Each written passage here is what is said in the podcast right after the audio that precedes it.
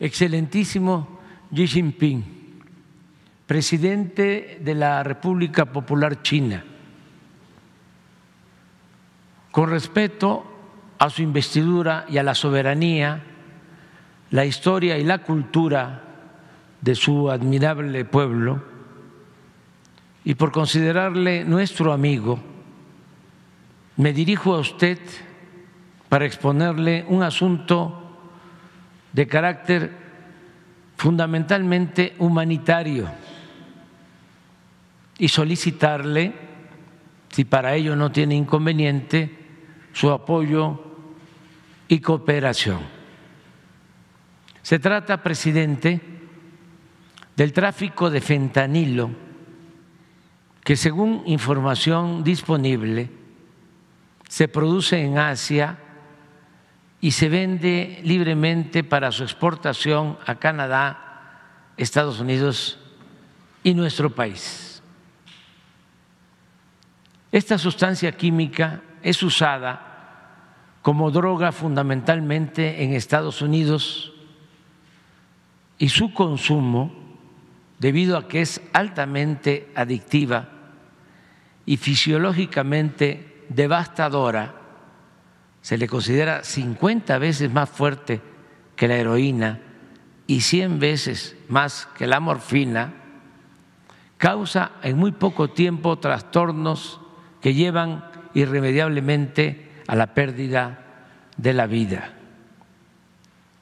Según datos de los Centros para el Control y Prevención de Enfermedades de Estados Unidos, en 2021 fallecieron en ese país por el consumo de fentanilo 107.573 personas.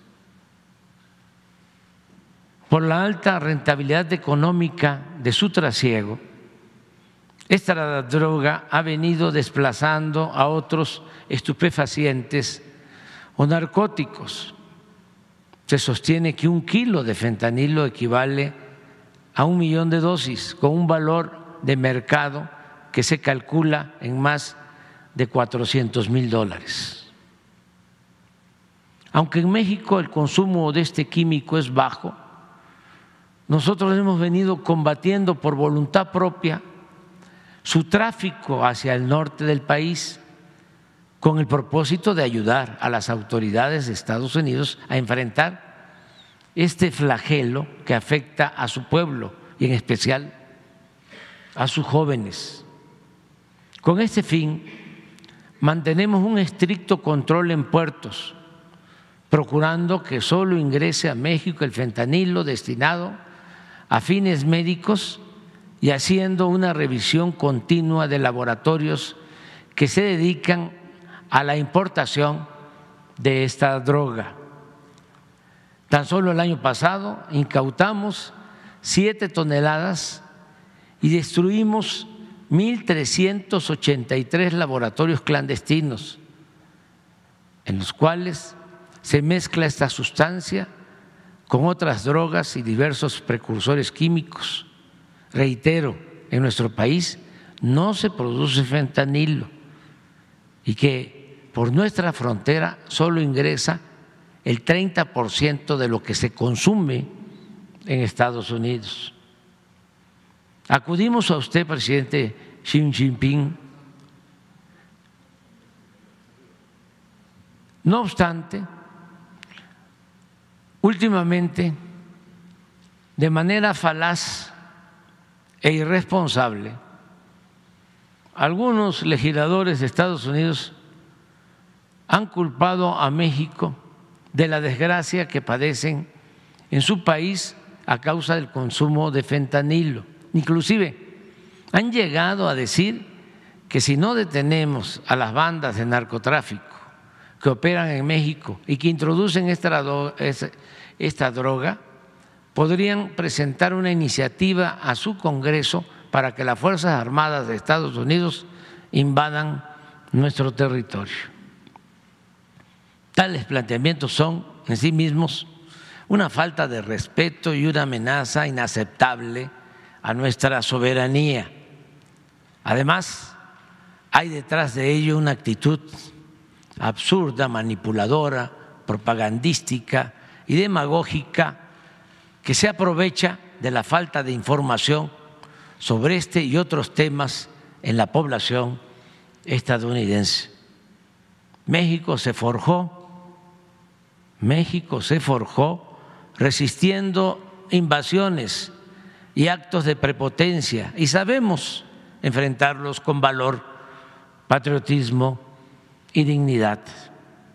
Acudimos a usted, presidente Xi Jinping, no para pedirle apoyo ante estos groseros amagos, sino para solicitarle que por razones humanitarias nos ayude a controlar los envíos de fentanilo que puedan remitirse de China a nuestro país, por ejemplo.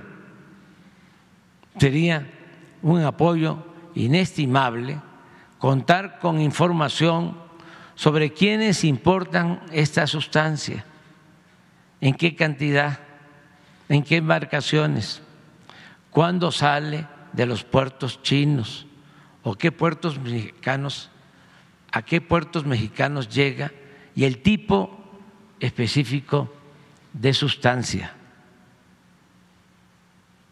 Con ello, nosotros tendríamos un mayor control sobre el ingreso de esta droga que en México solo está autorizada para fines médicos y cuyas importaciones son legales y cuyas importaciones legales son muy pocas las que se utilizan con fines médicos. Debo mencionarle que esta petición es también del interés de legisladores de Estados Unidos, tanto demócratas como republicanos, que son políticos respetuosos, sensatos y amigos de México, y que actúan motivados por la preocupación genuina en el bienestar de sus ciudadanos y la salud pública de su país. De nuestra parte, sería cargo de mantener la relación con la autoridad que usted designe de su país, el secretario de Marina del Gobierno de México, el almirante José Rafael Ojeda Durán. Amigo presidente, esperemos, esperaremos con mucho interés su respuesta. Estoy seguro que contaremos con su colaboración, como siempre ha sucedido.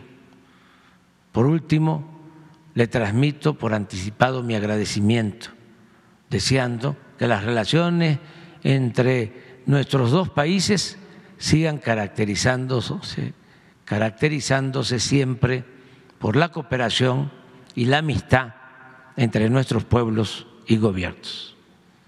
Esta es la carta que ya enviamos.